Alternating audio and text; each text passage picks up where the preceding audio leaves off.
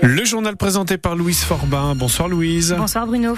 Un mot sur les conditions de circulation. Euh, tout va bien sur les routes et autour de la région. On a quand même une densité de trafic euh, au niveau de l'échangeur de Noyelles-Godot en direction de l'autoroute A1 et puis également sur l'A21 en direction de Loison-sous-Lens. Actuellement, nous avons euh, sur la 21 3 km de bouchons. La météo.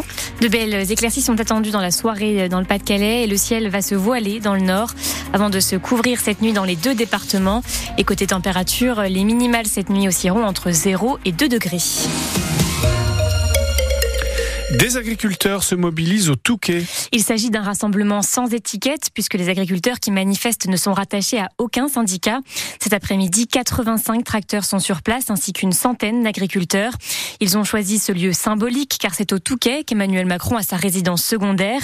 Freddy Fourcroy est entrepreneur agricole. C'est lui qui est à l'initiative de la manifestation et il n'est pas satisfait des annonces du Premier ministre Gabriel Attal hier soir. Nous, ce qu'on veut, c'est du concret. C'est pas des promesses. Là, c'est quoi? Ça est des promesses. C'est que des promesses et des promesses. Ben, on réclame euh, ben, des revenus comme tout le monde et puis être payé notre fruit de notre travail. Nous, ce qu'on veut, c'est que les agriculteurs soient libres de leur prix. Ça veut dire que demain, ils fassent leur facture. Ça veut dire qu'ils qu'ils vendent leurs produits à leur juste prix. Et que derrière, il y a des gens qui arrêtent de s'engraisser sur ces gens-là. C'est des matières premières. C'est pas, c'est aussi bien pour la personne qui l'achète que pour la personne qui le vend. Entre deux, il y a des gens qui se qui spéculent sur une matière première, ça devrait être interdit, pas sur de l'alimentation. Et c'est ça qu'on revendique parce qu'à un moment, euh, il faut être correct, il faut il faut que tout le monde s'y retrouve, le consommateur comme le producteur. Une autre manifestation a réuni ce matin une cinquantaine d'agriculteurs à Arras. Ils se sont rassemblés devant la direction départementale des territoires et de la mer. Les déblocages continuent sur les autoroutes du Nord. Le barrage de l'A25 au niveau de Bergue a été levé en début d'après-midi. La circulation n'est cependant pas encore revenue à la normale. Sur l'un, dans le sens Lille-Paris, la réouverture était prévue pour 18 heures. Dans l'autre sens, elle doit avoir lieu pour demain matin. L'autoroute A2, elle, est réouverte à la circulation depuis ce matin, 8 heures.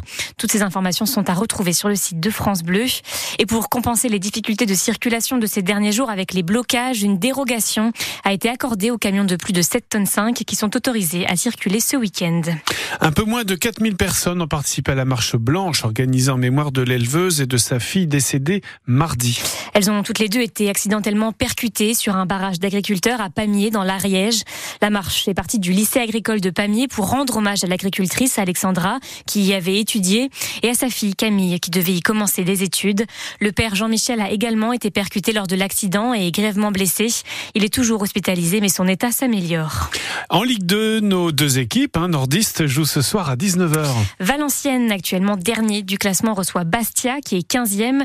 Dunkerque, qui est à seulement une place de Valenciennes et donc avant-dernier, se déplace sur la pelouse du Paris FC, qui pointe à la 9e place. En Betclic Elite, les basketteurs de Gravelines affrontent Dijon ce soir à 21h. Ils disputent le match au stade des Flandres, l'antre des handballeurs de Dunkerque, car le, pardon, car le BCM n'a plus de salle depuis l'incendie de Sportica le jour de Noël. Et en Ligue féminine, les basketteuses de Villeneuve-d'Ascq affrontent Bourges à 19h. Villeneuve-d'Ascq est troisième du classement, Bourges deuxième. Et puis à 20h, ce sera au tour de Saint-Amand qui joue contre Tarbes. Les Amandinoises sont dixièmes du classement, Tarbes huitième.